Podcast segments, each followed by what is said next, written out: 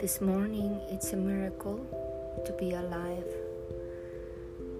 after a horrible, unbearable, painful night, emotional, physically, and mentally. It was like wanting to die,